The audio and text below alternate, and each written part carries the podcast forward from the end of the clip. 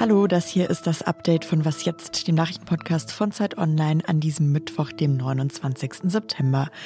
Ich bin Susanne Jahangard und hier gibt's heute einmal News zu den Gesprächen zwischen Grünen und FDP und wir schauen auf die neue AfD-Fraktion, die ist nämlich noch nationalistischer und radikaler als die bisherige.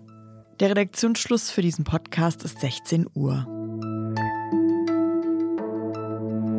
Wenn Sie heute Morgen was jetzt gehört haben, dann haben Sie es schon in den Nachrichten gehört. Gestern Abend gab es ein erstes Treffen von den Parteispitzen von Grün und FDP und ein Selfie davon auf Instagram.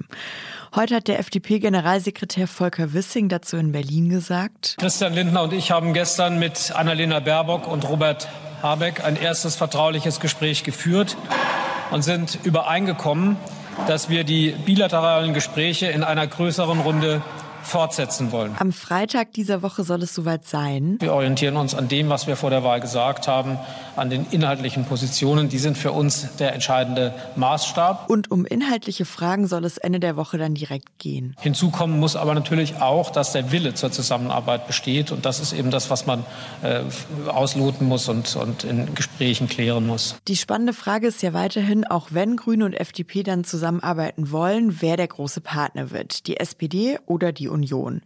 Der FDP-Generalsekretär Volker Wissing hat dazu heute gesagt, wir haben selbstverständlich wahrgenommen, dass die SPD besser abgeschnitten ist bei dieser Bundestagswahl als die äh, Union. Aber mehrere FDP-Abgeordnete hatten sich in den vergangenen Tagen für eine Jamaika-Koalition ausgesprochen. Die SPD hat sich nochmal für die Ampel stark gemacht, verständlicherweise, denn sie wollen ja den nächsten Kanzler stellen.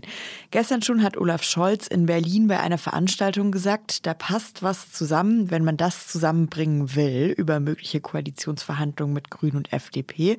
Und heute hat der heute wieder gewählte SPD-Fraktionsvorsitzende Rolf Mütze nicht gesagt. Wir stehen bereit und wir stehen verlässlich bereit. Und in Richtung von Grünen und FDP meinte er? Ich bin ganz zuversichtlich, äh, dass wir auch in Ruhe und äh, letztlich eben auch mit klaren Überzeugungen über die Herausforderungen für dieses Land werden reden können. Wir haben Vorschläge, wir haben einen Kompass und wir haben insbesondere Olaf Scholz. Über das weitere Vorgehen der Grünen sagte Annalena Baerbock heute Nachmittag kurz vor Redaktionsschluss dieses Podcasts. Mit der Union stehen wir auch im Kontakt, aber der Auftrag, den wir haben, ist ein klarer Auftrag für eine Erneuerung in unserem Land und in diesem Sinne werden wir auch in den nächsten Tagen daran arbeiten, die Grundlagen für eine progressive Regierung in Deutschland zu bilden. Wir äh, sprechen jetzt erstmal mit FDP und SPD. SPD. Der Grünen Jugend dürfte das gefallen. Die Jugendorganisation hat heute nämlich ihre Parteivorsitzenden dazu aufgefordert, sich nicht auf eine Jamaika-Koalition einzulassen. Ihr Bundespressesprecher Georg Kurz sagte der neuen Osnabrücker Zeitung, wir können auf keinen Fall die Partei, die explizit abgewählt wurde, zurück ins Kanzleramt hieven. Das scheint auch die Mehrheit der Deutschen so zu sehen. Heute gab es nämlich eine Umfrage von YouGov über die Zukunft von Armin Laschet. Mehr als zwei von drei Befragten sagten darin, dass sie es begrüßen würden, wenn er von allen seinen politischen Ämtern zurücktreten würde. Nur 13 Prozent lehnten das ab.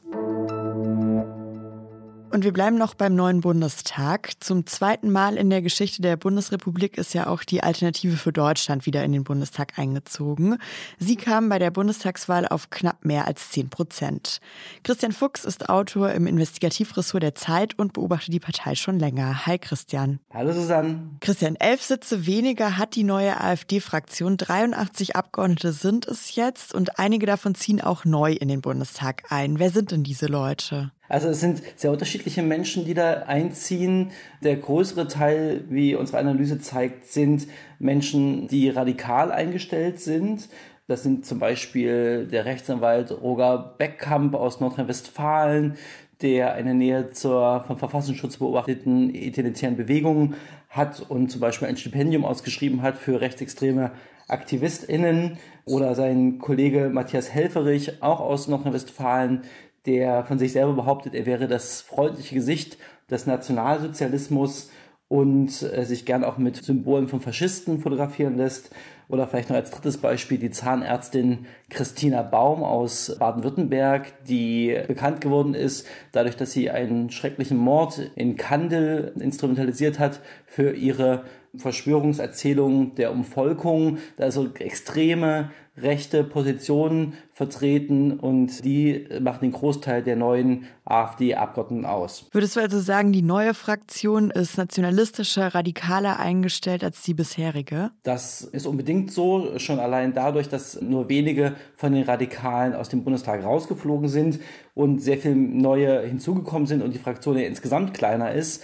Dadurch ist dieser Anteil der Radikalen extrem gestiegen, was bedeutet, dass natürlich diese Leute um den völkischen Flügel der AfD jetzt sehr gestärkt sind und wir erwarten darum auch, dass sich diese Fraktion jetzt weiter nach rechts außen verschiebt und auch extremistischer wird als im letzten Bundestag. Wie funktioniert das denn eigentlich im Bundestag? Also kann ein Abgeordneter, eine Abgeordnete dort einfach rechtsradikale Ansichten äußern und Dinge sagen, die gegen das Grundgesetz verstoßen oder wird man dafür dann auch irgendwie sanktioniert? Ja, es gab solche Fälle ja schon in den letzten vier Jahren. Wir erinnern uns an Alice Weidel, die von alimentierten Messermännern gesprochen hat, zum Beispiel, da hat dann das Bundestagspräsidium die Möglichkeit zu sanktionieren und zum Beispiel auch das Rederecht zu entziehen. Aber die meisten Abgeordneten sind zu clever dafür. Was eher ihre Strategie ist, ist von jedem noch so entferntesten Thema auf ihr ein großes Thema zu kommen, nämlich die Migrationspolitik. Da geht es eine Debatte um den Klimawandel und dann kommt innerhalb von wenigen Minuten ein Abgeordneter auf Geflüchtete und dass ihr CO2-Fußabdruck doch viel größer ist in Europa, als wenn sie in Afrika bleiben würden. Und damit versuchen sie immer wieder ihre Narrative eben auch im Hohen Haus zu verbreiten und Ängste zu schüren und nutzen da den Bundestag auch als Bühne. Ja, vielen Dank, Christian, für die Analyse. Danke. Dass die Verwaltung so versagt, war selbst für Berliner Verhältnisse ungewöhnlich. Am Wahlsonntag, an dem in Berlin auch noch das Abgeordnetenhaus gewählt wurde und ein Volksentscheid stattfand, fehlten Stimmzettel und WahlhelferInnen.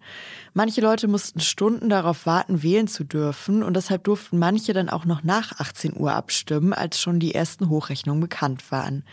Weil in Berlin am Wahltag dann auch noch ein Marathon stattfand, konnten Wahlzettel auch nicht einfach durch die Stadt transportiert werden und dahin gebracht werden, wo sie fehlten.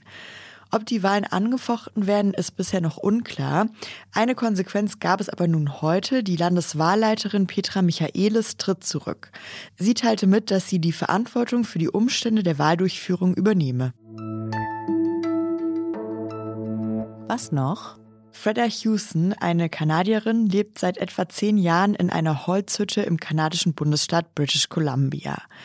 Auch ihre Vorfahren aus dem Volk der Wet'suwet'en haben in der Gegend gelebt.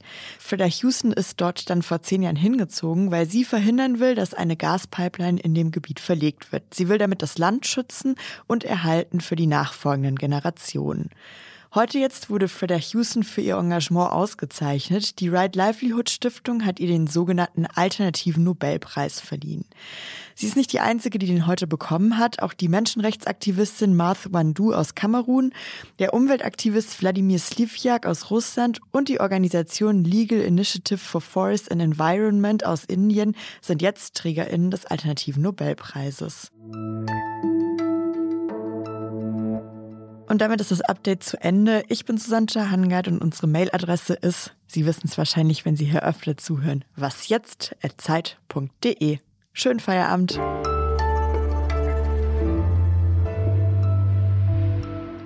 Sie wissen, ich mache keine Selfies. Mit mir werden ab und zu Selfies äh, gemacht und äh, wenn das notwendig ist, um andere davon zu überzeugen, belastbare Gespräche zu führen, dann soll es so sein.